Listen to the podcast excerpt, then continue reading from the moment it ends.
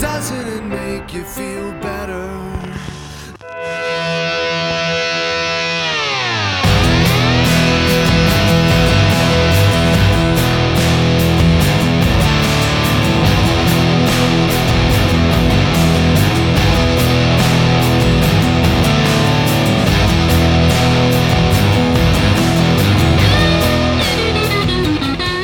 Bienvenidos a uno de los podcasts más ambiciosos en el panorama del diálogo musical actual.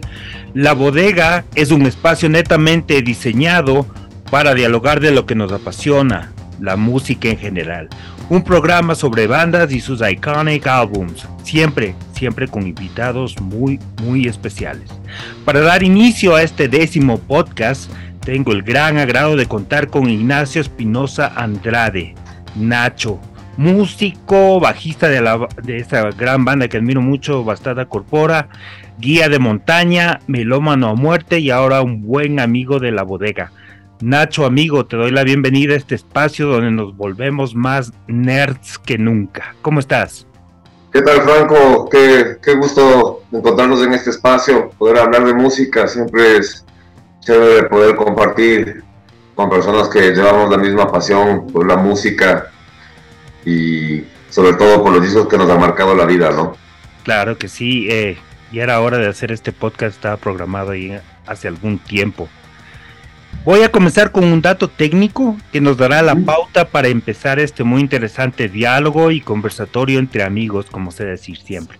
Nine Inch Nails es una banda estadounidense de rock industrial fundada en 1988 por Trent Reznor en Cleveland, Ohio, Estados Unidos, como su principal productor, cantante, compositor e instrumentista.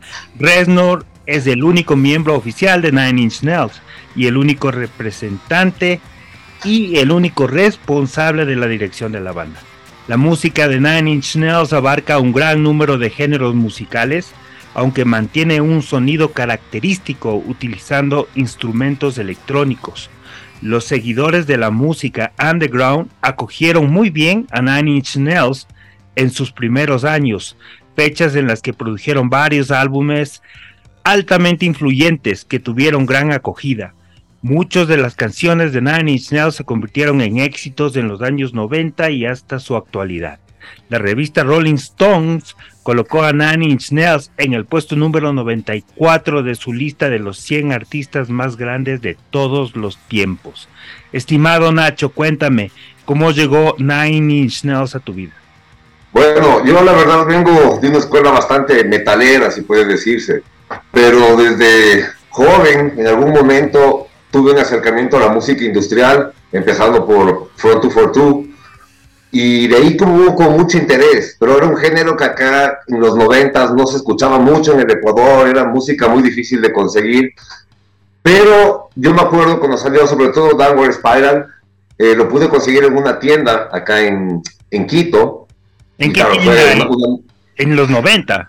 En los 90, justamente el disco, había una tienda en la Eloy Alfaro, una tienda chiquita que no duró mucho tiempo. Ah, sí, recuerdo, yo, yo compré algunos discos de... Y ahí, ahí llegó el disco, yo ya había escuchado Pretty Hate Machine, pero obviamente no, no lo tenía, pero había escuchado, ya estaba con, en ese momento ya conocí Skinny Papi, conocí un poco pero era una banda bastante desconocida para el medio ecuatoriano. O sea, acá siempre fue una escena mucho más, más metal, ¿no? ¿Y, y cómo, o sea, eh, cuál fue tu introducción? ¿Comenzaste por qué disco en lo industrial, no? Porque, o sea, no O sea, fue directo, ¿fue directo Nine Inch Nails o...? No, yo te digo, lo, lo- lo primero que escuché de industrial fue Front to Fortu, por un amigo alemán que vivía acá, y después conocí Skinny Papi, Ujú. y de ahí obviamente me dio mucho interés por este género, porque es un género muy, o sea, puede sonar muy pesado, pero es muy diferente al metal, y su propuesta filosófica es, es muy diferente a la propuesta del metal.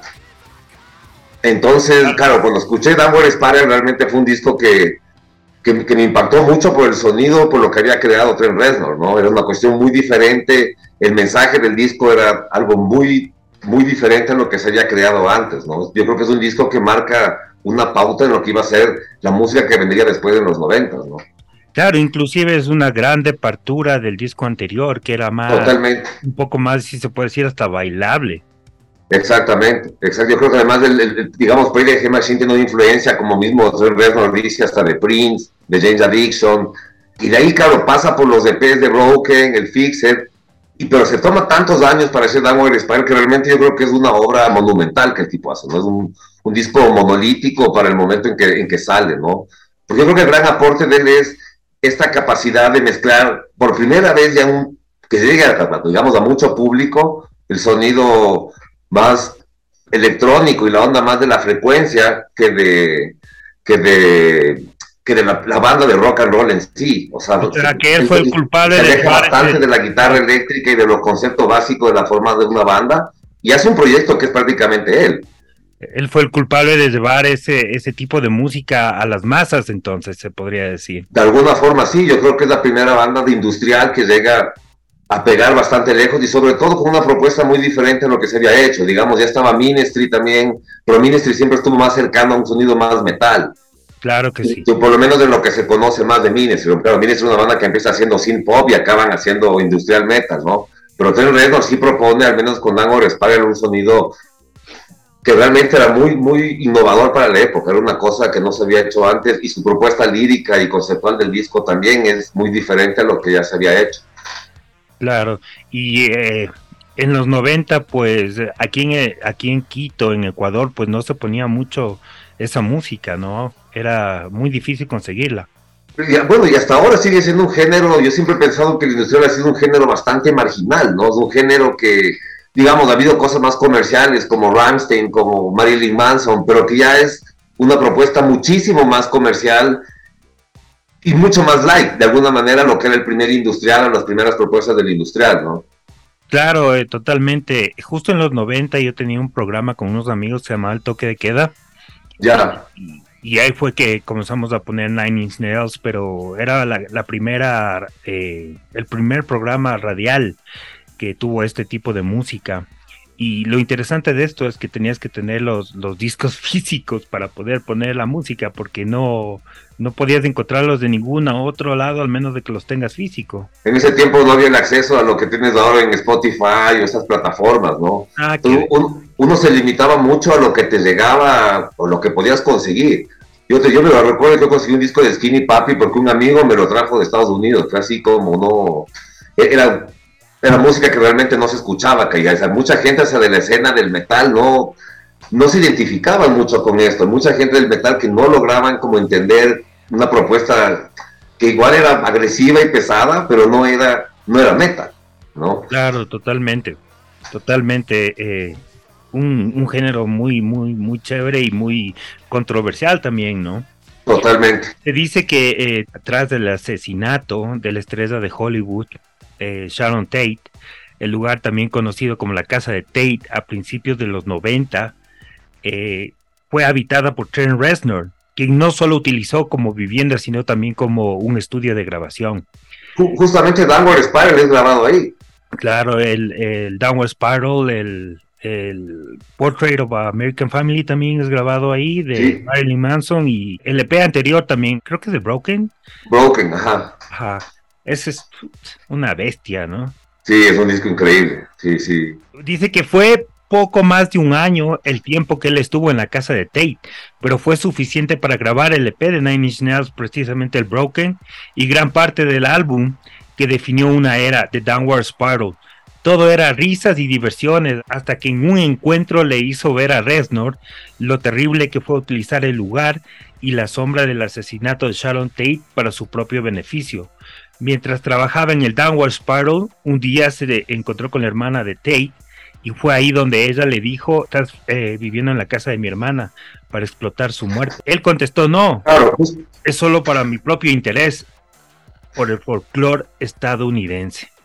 Justamente leí una entrevista ahora de un, reportero irlandés que tiene una, entrevista muy buena sobre, sobre, una reseña muy buena del Downward Spiral y decía que es muy, es mucha coincidencia que tengo una canción que se llama Piggy y otra que se llama March of the Pigs, cuando parte de, lo que pasó en esa casa fue que después del asesinato de Sharon Tate escribieron en las paredes Pig por todos lados, ¿no? Con la sangre de las víctimas. Claro, él, eh, Trent Reznor, o sea, yo también leí que mm, Trent Reznor le puso de nombre a la casa Le Pig.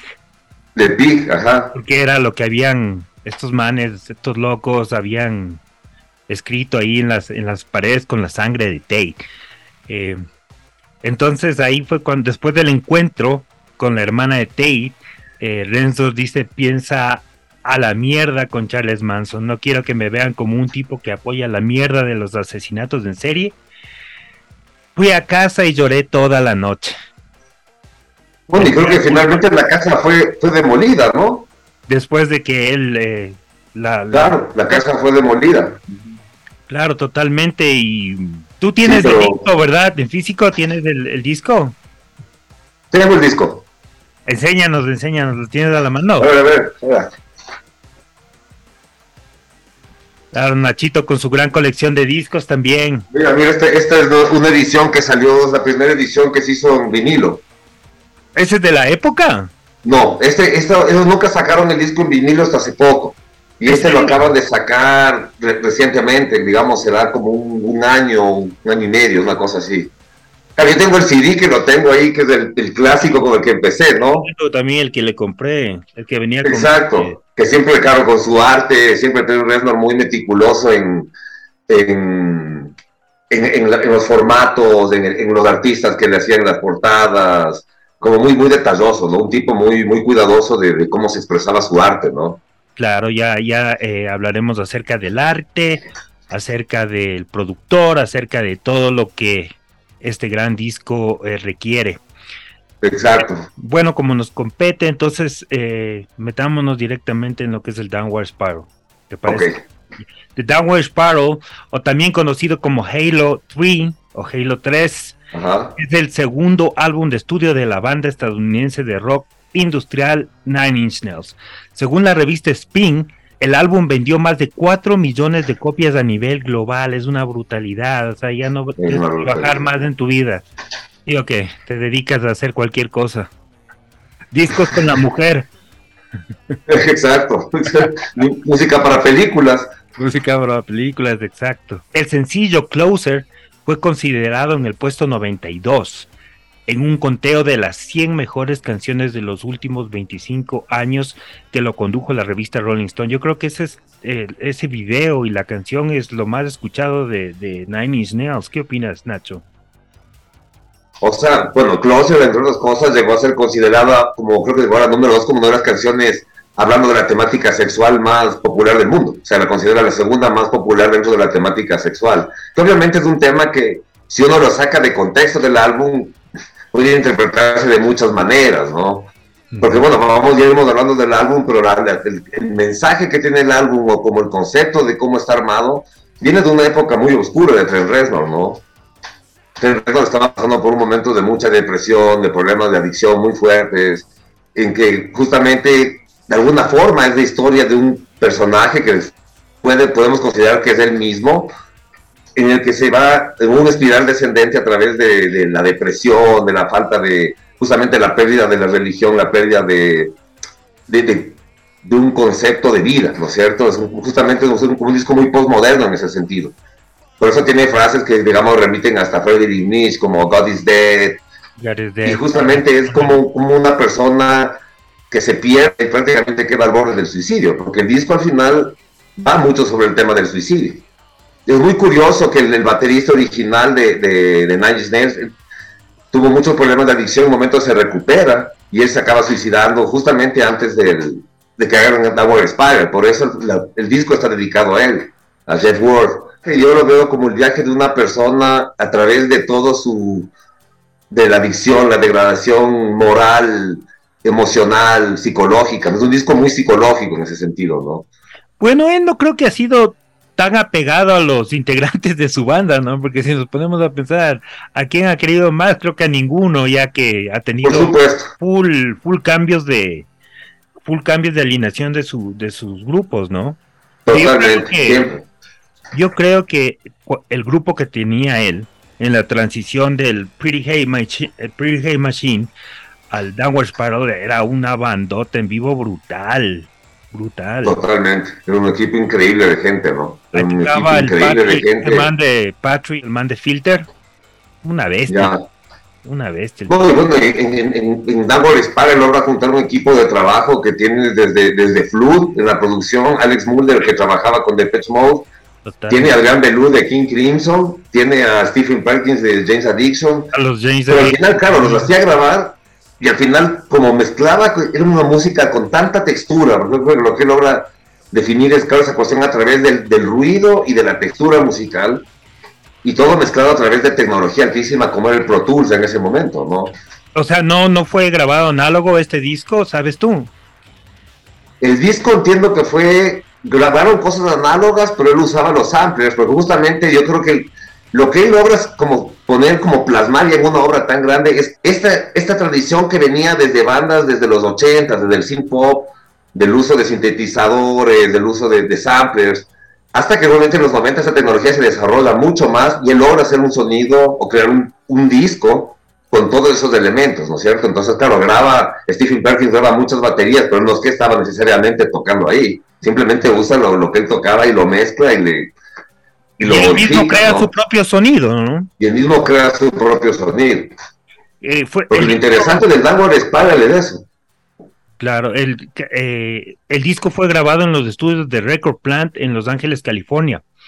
Eh, cuando Trent nos llevó lo que, lo que había grabado en la casa de, de la difunta Tate y pues lo llevó Exacto. ahí para, para pulirlo con, con Flood, ¿no? Como tú mismo dices. Eh, declaró que su principal influencia para este disco fue el cantante británico David Bowie. Reznor tuvo como base el álbum Scary Monsters y dijo que se identificó con esta producción musical con nivel de composición de las canciones y siempre le gustó trabajar en lo experimental e instrumental, que para eso David Bowie era un capo, ¿no? Totalmente. No, y, finalmente, después de muchos años, hicieron conciertos juntos. Hay un concierto que no es oficial, que es Nine Nails con David Bowie. Claro, y que terminó produciendo un disco para Bowie, ¿no? Un tema juntos también, ese gran tema, uh, I'm Afraid of Americans, creo que se llama. I'm Afraid of Americans, del Erling, ajá, del disco Erling de David Bowie. Un tema. Yo me imagino para Bowie, para, perdón, para Trent Reznor, lo que habrá sido que David Bowie le diga, producen un disco, ¿no? Claro. Yo creo que es ahí como un punto de partida, obviamente, donde no solo Trent Reznor como Nine Inch Nails, sino que al final Reznor se vuelve uno de los productores más influyentes de los últimos 30 años, ¿no? Claro. ¿Qué discos ha producido él? El Erling, el Erling de, de, de, de David Bowie. Justamente donde está Afraid of America. Mm.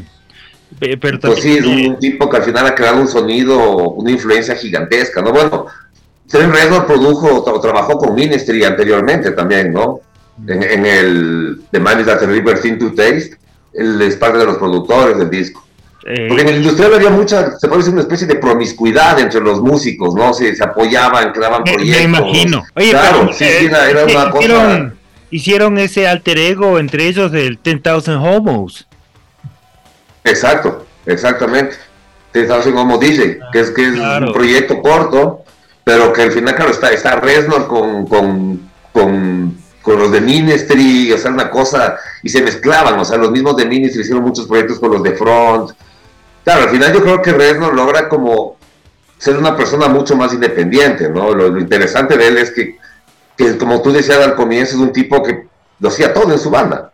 Entonces daba el lujo de tener a un montón de productores y de excelentes músicos, pero al final él decidía quién iba en qué, ¿no? Y él, él tenía una imagen, yo creo que estaba muy seguro de cómo quería que suenen sus cosas. El, el, otro día publicaste tú una foto que tienes el, el acetato de Palehead. Puta, me quedé loco, huevón. Ah, de Palehead, sí, sí, claro. sí. Bueno, Pero yo soy fan a muerte de Minor Threat y Fugazi, pues, loco. Entonces, ah, ¿en serio? Qué ah, chévere. Yo cuando supe de, de, esa unión hace muchos años, pues yo me, yo me compré el CD, pero no sabía que había el acetato, huevón. Bueno, eso es de historia, bueno, ya ando metido en el tema de los acetatos de hace rato, y conocí un pan en Guayaquil que, que tenía una colección de, de, de todo el catálogo de la Waxtrax. Bueno, yo lo conocí a este amigo en Guayaquil, que él tenía esta colección de acetatos que los quería vender. Eh, claro, y cuando yo veo el catálogo, era todo el catálogo de Waxtrax. Y Todos el, los singles y son del año, discos y, del año. Y el, man, son... ¿Y el man era mono o qué onda? O sea... El man es guayaco que había vivido en Miami. Entonces ah. había estado dentro de la escena del industrial en los años que el industrial estaba en auge allá, ¿no? Puta, pero en Miami, huevón. ¿Qué banda ha salido de industrial de Miami? O sea, de Miami poco, pero en Miami hay una escena bien fuerte. Justamente tengo un amigo que vive allá, o sea, iba a tocar quién el Dien, va a tocar Front. o sea, ya sí se escucha el industrial. O sea, he conocido a alguna gente que vivió allá en los 80 o finales de los 80, los 90. Justamente el pana que me regaló el, disco de Skinny Papi, un CD, me lo trajo de allá. Acá era un género, digo, que no, no se conocía mucho, ¿no? Eh, Pero claro, esos discos de Pain que son, son brutales. Claro, es una bestia. Oye, y, los manes comienzan así como como Ministry, ¿no? El primer disco bailable. Puta, el primer disco de Ministry parece los Depeche Mode guaguitos, loco. Totalmente. Es, es sin pop, ¿no? Y luego va dando este giro mucho más radical, mucho más extremo, ¿no? Es que Pero digamos, Ministry es una propuesta, digamos, mucho más política. Reynolds es una propuesta mucho más existencial. Total, mucho más psicológico, ¿no es cierto? 100%. Oye, pero yo creo que primero comienzan así, después se dañan y ya se, y, y pues hacen esas obras maestras. Sí, sí, no, el tipo, el tipo, además un nivel de creatividad alucinante, ¿no? Claro, pero el, el, el Al Jorsen es el, este es el papá del Tren Reznor, huevón. Por supuesto, Al Jorsen es el padre del industrial. Él, es, y lo loco es que es, un cubano, ¿no? Es un cubano suizo. no, es un puertorriqueño, no era puertorriqueño. No, es cubano, es cubano, cubano Alejandro o algo, no me acuerdo el apellido, pero ese es su nombre original. Yo no, no, era en inglés, ¿no? Entonces empiezan, llegan a Chicago y el tipo, claro, dice que solo quería sonar como una banda inglesa y al final acaba inventando todo un género que... Hay, un documental muy chévere de la Wax que se llama An Industrial Incident, mm, que es sobre la historia de los dos productores de Wax. También me vi el, documental de Ministry que tienen los manes, qué locura, qué documental bruto, claro, claro. Sí, salvajes. Cuando hagamos el repituche de invitados, hablamos uno de Ministry. ¿Te parece? Claro, escucha, perfecto, perfecto. De Ministry tengo un montón de discos, Wow. Yo como te digo, Franco, yo he estado metido en el industrial un montón de años. O sea, es más, yo creo que es el género que más me gusta. Me gusta el pop, me gusta el metal y todo, pero el industrial es una música que siempre me, me impactó. Es como un sonido muy... Y la propuesta es como muy... Parece un poco, un poco degenerada, pero es como muy, muy pesimista, muy existencialista, ¿no? No tiene... Es como muy, muy, muy oscura demuestra muchos elementos. es, muy creativa porque no se pone límites, ¿cachas? Exactamente. Bueno, parte de eso, digamos, segunda puedes ver que ese documental de los de los de Waxtrax, eran una pareja de homosexuales. Que, en ese tiempo, en los 80, todavía no había tanta apertura. Y justamente, por ejemplo, el primer disco que se hace para sacar fondos, para, sobre todo para la gente que estaba muriendo de SIDA en ese tiempo, lo hace Waxtrax con un compilatorio de muchas bandas era un disco que era para sacar plata para los enfermos de SIDA. Muy interesante. Claro, como era un, género muy excesivo, podría decirse, ¿no? Con muchos, demasiado, un montón de consumo de drogas, un, montón de bisexualismo y de cosas así, que al final, como tú dices, abarcaba muchas cosas y eso al mismo tiempo les permitía abrirse de esta camisa de fuerza que a veces puede volverse cuando tienes un género muy limitado, ¿no? Como decir, bueno, yo hago death metal, entonces tengo que estar dentro de la imagen del death metal, y no me puedo salir de ahí, pero en el industrial se ha permitido hacer de todo. Por eso el industrial es música que es muy, muy diferente, muy variable, ¿no? Claro, totalmente. Me encanta este tema que, que de Ministry que canta con el vocalista de Bad Hole Surfers, es increíble. Exacto, exacto. Y, bueno, y Rednor, bueno, perdón, Dan Jurgensen ha trabajado con medio mundo. O sea, ha hecho proyectos con los de Front, con los de Front tienen Revolting Cox, con, con el Yellow Recién estaba oyendo Lark, que Lark es un proyecto que tienen con el con ah, con Yellow Viaja. Claro, de los Dead Kennedy. los Dead Kennedy también es una locura, ya tienen algunos discos de esos manes. Flood colaboró en la producción de Downward Sparrow. ¿Tú qué crees que Flood hizo ahí o, el man solo sirvió como un ingeniero de sonido ya que Trent Reznor, puta, es un man que, que no le de dejar ni mover la, la, la tecla de la computadora, huevón? o sea, yo pienso que tener, o sea, tener los años tres, o sea, Trent Reznor, a Flood y Alex Mulder en la producción, es, o sea, se puede sentir de alguna forma la marca de los tres. O sea, Alex Mulder, yo creo que el sonido de, de Mode influenció mucho a lo que vendría a ser el sonido de los noventas después. Yo siempre he pensado que de Post Mode les digo que son o los niños malos del pop o los niños buenos del industrial, ¿no? Porque para ser poperos eran como demasiado degenerados y para ser industriales eran demasiado light. Pero crean un sonido que al final la influencia del Pitch Mode es gigantesca. Yo creo que y claro, y Flood es un productor que viene desde los 80 trabajando con medio mundo, ¿no? Claro, yo creo que es más. No ha sido fácil. Pulió el sonido y lo, y lo hizo lo hizo netamente más limpio, ¿no? Yo creo, yo creo porque además al, usar tanto elemento como estaban usando, porque por ejemplo el disco inicia cuando tú escuchas el comienzo de Downward Spiral, es, es un son, es bajado, es un sample de una película de, de terror donde lo están golpeando a un prisionero. Cuando se oyen estos golpes antes de que empiece la canción. Entonces, claro, me mezclaban desde cosas de cine hasta sampleaban todo. Entonces, claro, mezclar todos esos elementos y hacer que te suene bien. Yo creo que ahí está la marca de un productor tan tan, profesional como era Flood, ¿no? Totalmente. Tan capo, claro. Flood había trabajado en algunos de los temas musicales del álbum Prairie Hate Machine de 1989. Varios artistas fueron invitados a participar en la producción de este disco, como ya lo habíamos comentado, los manes de James Addiction. Obviamente Porno for Pyros colaboraron en los temas de I Do Not Want This, Mr. Self Destruct y The Becoming. Sí, sí, sí, no, y trabaja, entiendo que estuvo con YouTube en algún momento, o sea, un tipo que viene trabajando muchos géneros, ¿no? Pero justamente creo que Reznor, yo mismo lo acepta en, en Pretty Hate Machine, o sea, tiene influencia hasta de Prince, ¿no? Claro, totalmente es un disco. Entonces, yo creo que, claro, lograr juntar a todo este equipo, más tener a músicos como Stephen Perkins, el Adrián Belú, que es un guitarrista tremendo. Claro, ¿quién Una, una máquina haciendo texturas logra crear un, equipo de trabajo bien, bien poderoso, ¿no? Oye, eh, también pienso que trabajar con tres redes no debe ser fácil. imagínate, por eso se han ido, se han ido tantos. Vamos a hablar un poco acerca del concepto del disco también. ¿Qué nos puedes decir acerca del concepto? Háblanos un poquito acerca de lo que nos estabas comentando de Frederick Nietzsche y toda esta, esa cuestión.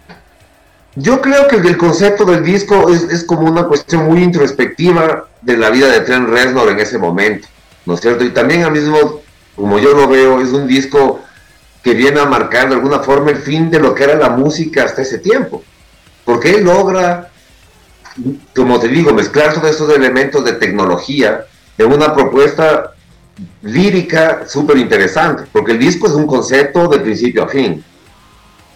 Es un disco que tienes que escucharlo desde la primera canción hasta la última para entender qué es lo que pasa, porque es la historia de un, de un hombre, de un ser, de un carácter que cae en una espiral a través de la degradación y toca temas de la violencia, el sexo, la falta de religión, la falta de una moral, ¿no? Todo esto a través de un nihilismo y un existencialismo muy fuerte, ¿no? La, herejía, toda esta cuestión la herejía, claro, se va contra todo, de alguna forma, y es esa, esa introspección de una persona que al final termina al borde del suicidio, porque yo creo que, como yo entiendo el disco, este personaje acaba muriendo al final, por eso el disco cierra con una canción que es la última que, que no se deja algo de esperanza, que es Hard, ¿no es cierto? Pero el resto del disco es, tema por tema, es, es lapidario, ¿no? Claro, totalmente, es, un, es una obra de arte, ¿no? En un momento yo creo, por ejemplo, en March of the Peace, cuando dice Nothing can stop me now because I don't care anymore, es el abandono de decir ya no me importa nada. O sea, ya no tiene sentido nada, ¿no? Y es esa, justamente yo, yo lo analizo como un momento muy postmoderno de, hasta de la, de la historia en la que el disco está hecho, ¿no? Yo creo que de ahí, por ejemplo, en, mi opinión, después de Downward Spiral es cuando empieza a llamarse todo eso desde el lo nuevo neo, ¿no? El neo punk, el neo metal. Porque yo creo que Downward Spiral es tan fuerte que llega a cerrar un capítulo de la historia musical del siglo XX y a crear otro, ¿no? ¿Tú crees que eh, todas las cosas que decía Reznor eh, era sincero o crees que él estaba actuando el papel de su creación? Yo creo que él canta desde su vivencia, de lo que él estaba pasando en ese momento. O sea, yo creo que Reznor estaba pasando por un momento muy oscuro de su vida y justamente por eso él se muda a la casa de Sharon Tate y empieza a tratar de sacar los problemas que él tenía a través de hacer música nueva y de crear un disco en el que al final se refleje lo que a él estaba pasando. Claro. Entonces, la temática es es difícil de creer que tal vez alguien pueda pasar por eso, por tantas cosas que él que él nos va narrando durante todo su disco. Exactamente, sí, porque es, fuerte, es claro, desde, desde, el título del disco, ¿no? Una espiral descendente. Es como, claro, desde el, descender hasta un espacio muy oscuro del, del, interno del alma humana, ¿no es cierto? Yo creo que lo interesante es que él mete el dedo en la llaga dentro del espíritu humano. Es un disco muy, muy psicológico, lo que te decía al comienzo, muy existencial, muy como introspectivo de, de lo que le puede pasar a un ser humano en un momento muy oscuro de su vida, ¿no? Claro, el álbum fue eh, netamente conceptual. Reznor interpretó las canciones en primera persona, expresando su inconformismo sobre las drogas, el sexo, las tendencias suicidas, la violencia, la deshumanización y la religión. Intentó compararse con un metafórico espiral descendente, un hombre, Exactamente. Que, claro, un hombre que lentamente cayó a la autodestrucción, que no presentó un rumbo fijo, que sufrió su propia condenación. Qué heavy, ¿no? Yo creo que también parte de dos conceptos justamente es la pérdida de la, de la religión, digamos, de la creencia o de la, o de la divinidad, ¿no es cierto? Y la, y la pérdida de la filosofía. Entonces el disco es muy nihilista, es un, es un tipo que pasa negando, empieza a negarlo todo, como tú dices, lo niega todo a través de una degradación psicológica, moral, espiritual. Por eso en, en, en diferentes momentos del disco el tipo se va contra todo. O sea, en realidad se agarra hasta contra la religión, se agarra contra el sexo, se agarra contra la violencia, contra las drogas. Como, como al final entrando en una postura muy nihilista, ¿no? Es que imagínate, o sea, cuando estaban eh, cuando estaba componiendo eh, el disco, también estaba con todas estas estrellas de Hollywood, estaba con el Marilyn Manson ahí al lado, puta, y no han de haber estado contando cachos. Sí, pues, no, no, no, no, no, no habría sido la gente más, más fresca ni, ni siquiera para pegarse un trago. Claro, puta, han de haber sido belicosos. Totalmente, ¿no? Y, y Reynolds no creo que haya sido, el, no creo que sea el tipo más fácil de abordar, la verdad, ¿no? O sea, si uno lo lee, creo que es un tipo muy inteligente, pero debe ser muy fuerte trabajar con él, ¿no? Y lo que tú decías un rato, por algo no le ha durado ni un músico, ¿no? Claro, totalmente, ¿no? Vemos un poco acerca del, del, del arte de, de Nine Inch Nails del Downward Spiral.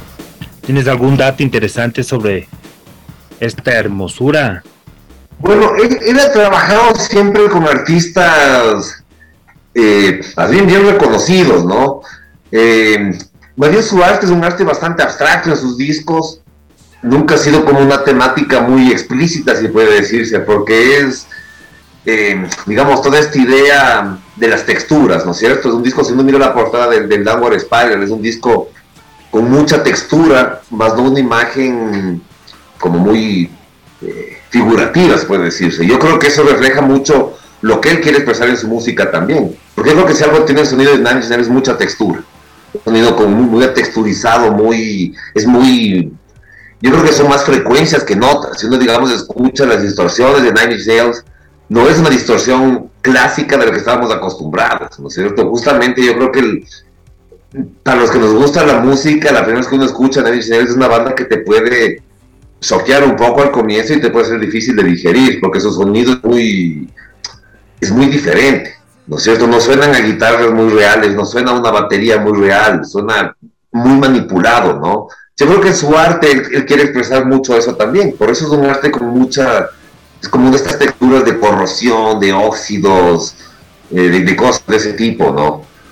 Claro, oye, eh, yo también, a mí me costó mucho eh, poder, tolerar la música y ahora me encanta la música de Nine Inch Nails, porque yo venía de un background, yo vivía en, en, Nueva York y pues venía de un background de hardcore punk. Ya, yeah, claro y, y, pues éramos puritanos, ¿no? Supuestamente, puta, guitarra, bajo y batería. Y el man que... ¿Cachas? Entonces no podía aceptar de que puta le metan por ahí un sintetizador o, o, por ahí un sampler. Para mí era chuta, era como que no estaba permitido en mi libro de, de aceptación de... de, de totalmente. Nota, totalmente. Sí, sí, sí, te entiendo perfectamente porque era casi sacrílego, ¿no? O sea, yo creo justamente que eso es, eso es el, el, gran aporte que logra, o sea, que se venía generando desde, no solamente desde, el, digamos, Ministry, sino desde mucho antes, ¿no? Robin Grister en Inglaterra, eh, que luego se derivan en Coil, Psycho TV, que ya venían jugando con los equipos, con los sintetizadores, con los samplers, pero la tecnología no había desarrollado tanto hasta los 90. en que yo creo que justamente Trent Reznor le explota al máximo el uso de estas cosas y exacerba el uso ya de la tecnología un poco, ¿no? Digo, el disco tiene un sonido muy de Pro Tools, muy de, de, toda esta tecnología eh, que en ese tiempo se estaba dando, ¿no es cierto? Por eso yo creo que para gente, y me pasó a mí también, en mi caso a mí me impactó mucho el industrial por eso, porque me pareció un sonido muy novedoso. Pero claro, los que veníamos del, del metal, yo que venía muy del death metal de todo esto, era como, esto no suena a nada, o sea, realmente es un sonido que no es muy, purista, o sea, es como, ¿realmente eso es una guitarra eléctrica o qué es eso, no? Como, eso es lo interesante del sonido de, de yo creo, y sobre todo con el Amor Spire, el marca una pauta de lo que, de lo que sí va a ser después, ¿no? Claro, totalmente, o sea, y el man creó un género también brutal, ¿no? Totalmente. Totalmente. A, partir del Downward Spiral, yo creo que salieron, así como salen buenas bandas, salen malas y todo, pero, pero comenzaron a salir bastantes bandas con el sonido de Nine Inch Nails, pero ya un poquito más poperas, si, si Exacto, más, digeribles, más digeribles de alguna forma. Totalmente, totalmente, como Stabbing West Bar, ese, todo ese tipo de bandas que salieron. O sea, yo personalmente siempre he sentido que Reznor tiene una influencia casada que es Skinny Papi, ¿no? Que son los canadienses, porque digamos su estética en vivo es muy Skinny Papi. Claro, Skinny es una banda muy abstracta, es muy difícil de oír. Hay gente que no, no soporta. O sea, es, a mí me encantan, pero, pero claro, es un sonido casi parece de película de terror. O sea, con decirte que con Skinny Papi se separan porque se muere un miembro, realmente a Skinny está tocando de nuevo. Se dedicaron a su música para videojuegos.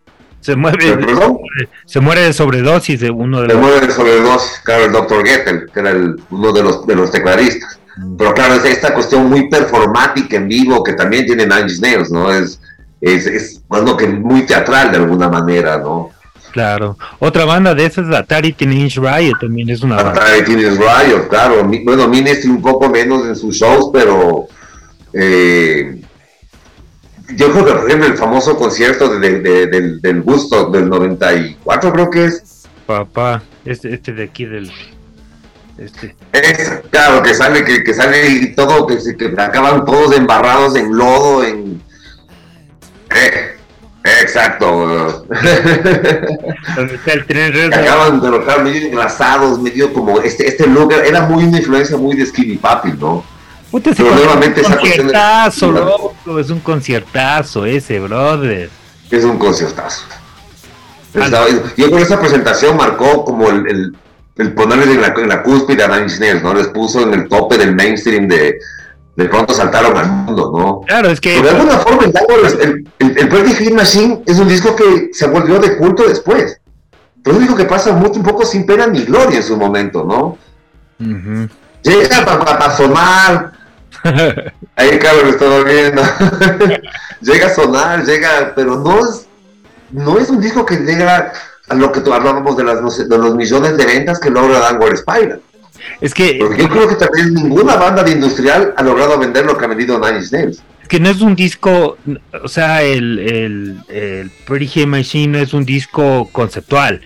¿Me cachas? No es conceptual, claro. No es una obra de arte monumental, pero es un exactamente, exactamente. Eh, eso lo acabas de decir, la verdad, Frank. claro, si ahí está. Hell Like a Hole. los temas que están ahí son increíbles, weón. Son caros, se vuelven de culto para los caros que nosotros, pero en su momento no, no llegó a pegar, ¿no? O sea, en cambio, pucha, el Dango Spiral es un disco que logra, entras en las discotecas. Claro, totalmente. O sea, entra, llega a a muchos otros campos que no había llegado nunca una banda de este género, ¿no? Yo creo que además de eso marca, digamos, de darle las puertas a todo lo que viene después, a Marilyn Manson, a, a Ramstein. Pero claro, Nanny tiene una cuestión mucho más fina. En mi opinión es una banda mucho más, mucho más elaborada, un sonido mucho más pensado, ¿no es cierto? Claro. Porque realmente suena muy diferente a otras cosas. El mismo tema Closer, que es el más si se puede decir, el más conocido, el más comercial, pues comienza, comienza con ese sampler de la batería de, de Iggy Pop, de Idiot, del disco de Idiot, Night, creo que es la canción Night Clubbing. Sí, de Night Clubbing, ajá, sí, sí, sí. Claro, ese, ese, esos samplers. el mismo orden que yo creo que Reznor le da al disco, ¿no? lo que a mí siempre me ha interesado es, arranca con una canción súper violenta y el segundo tema es uno de los temas más lentos del disco. O sea, es como el tipo te va llevando de, mucha tensión a relajarte, pero te, te mantiene siempre como a la expectativa de lo que va a venir canción por canción. Claro, no, Reptile también es un tema. No todos los temas, o sea, no se puede hablar de todos los temas porque todos los temas son maestros hoy. Cada tema podría haber sido un hit, creo. Eh, hablando, de, hablando de eh, el arte, cuando Trent Reznor se puso en contacto con el artista británico Russell Mills en 1994 para la portada de Downward Spiral, tenía una lista de palabras que quería que el arte evocara. Las principales eran desgaste, herida y decadencia. Mills terminó preparando 25 piezas de arte para enseñarle a, Don Tres Reznor a ver si es que la cual aprobaba.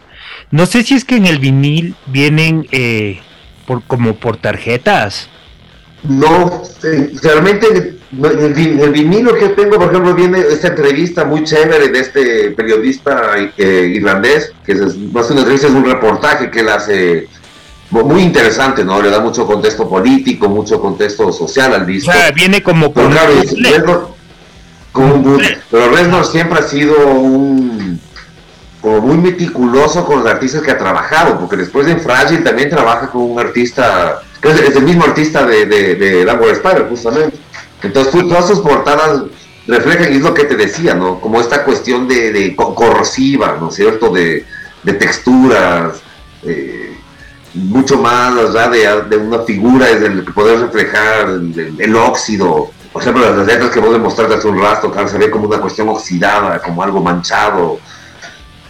Claro, es, bien interesante eso. Totalmente. Mills dice que había estado pensando en hacer eh, obras con diferentes capas, física, eh, material, conceptualmente, dada la naturaleza de las letras y el poder de la música con la que estaba trabajando.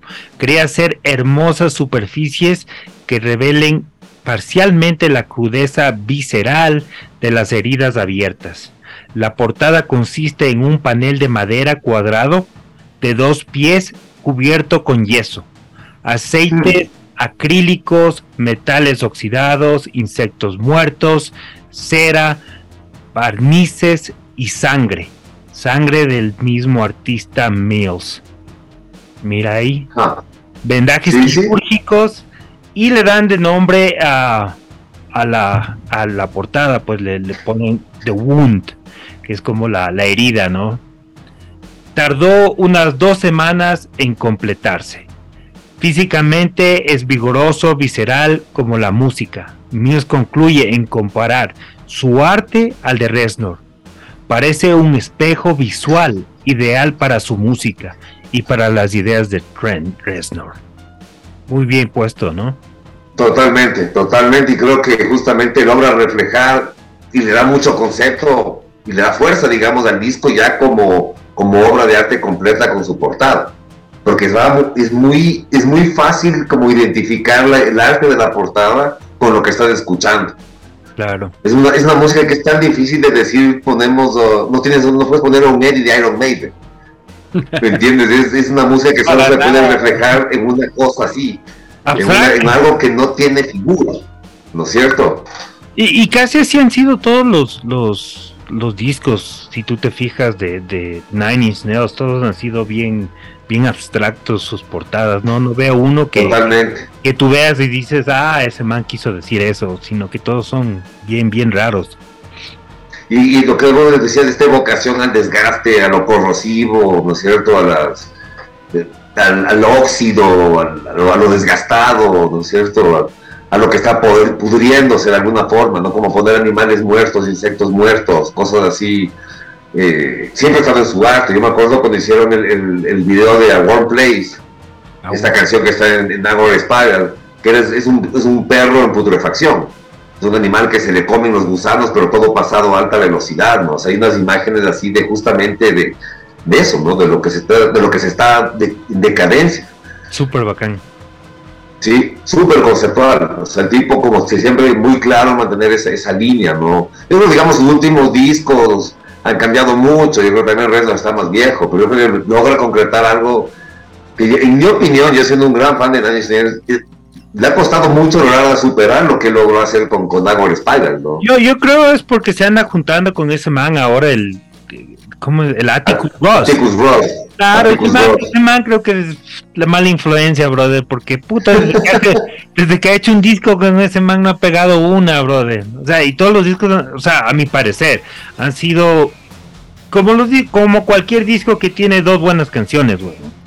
Sí, sí es verdad. O sea, bueno, a mí me gustaron los que hicieron los Ghosts, que son estos instrumentales, que son interesantes. Ahí tenemos está como Adrián Belú, trabaja con un poco de gente, pero los álbumes de sí, porque el Ghost es una cosa muy conceptual de nuevo. Son, es muy parecido a lo que hacía el, Robert Fripp con el Ryan Eno, los Landscapes, ¿no? casi es un disco ambiental, ¿no es cierto? Pero los discos, como tú dices, sí le ha costado volver a recuperar. Yo creo que a veces les pasa a muchos músicos que hacen algo tan grande de auto tan poderoso como digamos Dan que superar eso hasta para él mismo ha sido difícil, ¿no? Ha hecho muy buenos soundtracks, muchas películas que ha trabajado. No creo que él pueda volver a hacer un disco así porque ya no está en ese tiempo de su vida, ¿no? También. No, exacto. Debe creo que se juntaron muchas cosas, ¿no? Debe ser muy difícil dormir con una sábana de seda y, y odiar al mundo entero y sentirse mal por todo, ¿no? Ya es. claro, sí, sí. Como doble moral. Totalmente, sí, yo, además yo creo que él, está mucho más enfocado en su vida como, es más la producción que él hace que lo que está haciendo como músico, digamos, o sea, es muy buen productor, produce, siempre va a tener un gran sonido en sus cosas, ha hecho muy buena música para, para documentales, para películas de los últimos años, pero yo creo que lo que tú dices, ¿no? O sea, en, Dango Spiral es una coyuntura de un montón de cosas, desde el momento de su vida, el momento de la historia musical en la que estaba, ¿no es cierto? Claro. Lo que al punto que se había llegado en toda esta tradición de la música industrial hasta que logra salir un disco que realmente llega a concretar todo con una finura increíble, lo que venía de mucha gente trabajando desde hace, desde finales de los años 70, ¿no? Totalmente, totalmente. La recepción del disco Jonathan Gold de Rolling Stone, de la revista Rolling Stone, manifestó que Trent Reznor reemplazó los sonidos pesados por la música melódica, parecida a la de los Beatles. También dijo que Nine Inch Nails fue una de las bandas más importantes en su género, un grupo con mucho potencial. The Downward Spiral figura en el puesto número 200 como uno de los 500 mejores álbumes de todos los tiempos, según la revista Rolling Stone. ¿Tú qué crees?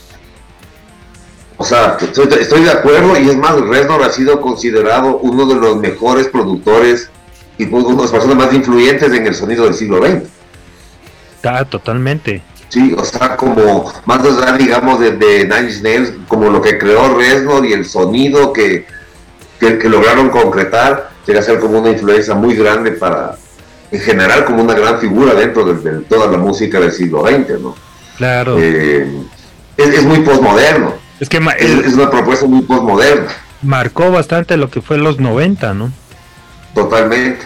además que logra salir, digamos, en medio de, este auge de la música alternativa, del que realmente como alternativo realmente era el grunge, ¿no? Porque digamos, el alternativo ya tenía James Addiction desde antes pero logra como meterse en este en esta corriente y sacar una cuestión totalmente diferente, ¿no?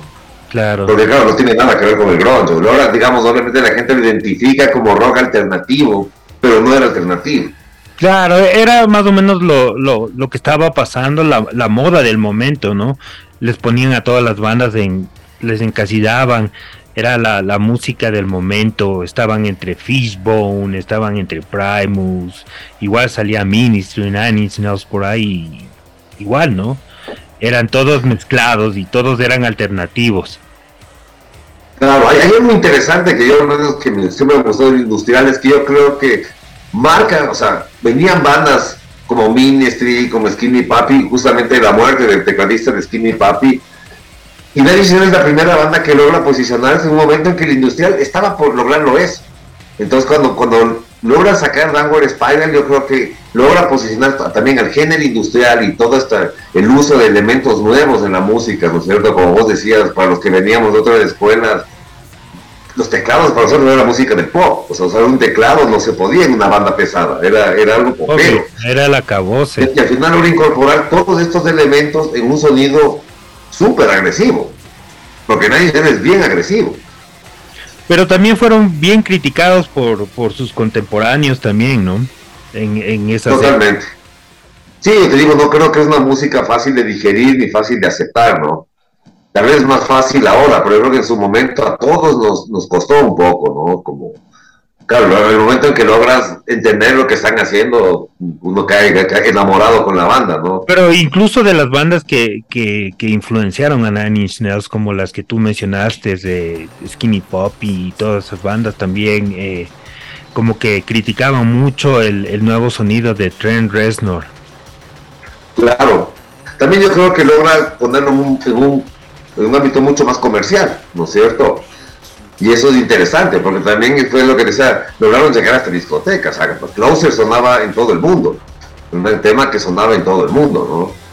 Claro, eh, tuvieron eh, cuatro sencillos: Match of the Pigs, Closer, Piggy y Hurt. ¿Cuál es tu tema favorito del disco? yo, creo que Match of the Pigs, weón. Match of the Pigs, pues me, gusta, me gustan varias. Me gusta Heresy, me gusta mucho la última parte del disco, Warplace. Porque claro, después de, de March of the Pigs el disco empieza a irse mucho más abajo, ¿no? Entonces tiene temas, no me acuerdo cómo es cómo se llama este tema, pero es un tema que, que la voz se escucha casi en off. Entonces la música está muy alta y la voz a lo es como un murmullo por abajo. Entonces, claro, es un disco que te, que te mete en, muchos laberintos, ¿no? O sea, si uno se siente escuchando con atención, te lleva por unos mundos muy diferentes de canción a canción. Claro. Obviamente, Hard es una canción maravillosa, ¿no? Todo el disco es una bestia. Reptile, a mí me encanta ese tema. Reptile es increíble, claro, claro. No, no, todo el disco. Por eso, como digo, no, siempre que hablamos de discos icónicos, pues no nos ponen, podemos poner tan técnicos porque no acabaríamos nunca, ¿no? En general, The Downward Spiral es el álbum con un sonido esquizofrénico, arriesgado y que a pesar de los años no ha perdido esa fuerza, seduciendo a muchos por generaciones es una joya sin duda alguna. Nine Inch Nails es una máquina y The Downward Spiral sin duda alguna es un iconic álbum. Se parte de nuestra comunidad musical y te invito a que nos sigas en nuestras redes sociales. En todo lado nos encontrarás como la bodega UIO. Puedes apoyarnos comprando nuestro merchandising, camisetas, pines, tazas, muebles y marcos para tus vinilos. Todo con la calidad de la bodega. Ayúdanos a mantener esta música viva y sé parte de esta comunidad amantes de la música. Muchas gracias por tu tiempo, amigo Nacho. Franquito, muchísimas gracias a ustedes por el espacio. Siempre es un gusto compartir, como dije al comienzo, me parece una propuesta muy chévere lo que están haciendo ustedes con la bodega UIO, de abrir estos espacios y poder compartir eh, las experiencias que hemos tenido como melómanos que somos. Lo interesante es que la música siempre nos va uniendo y nos va haciendo más amigos. Esa es y con eso nos quedamos. Te agradezco mucho por tu tiempo y nos vemos en el repituche con Ministry. ¿Listo? Eso, con gusto. Te agradezco muchísimo. Que estés muy bien. Hasta luego.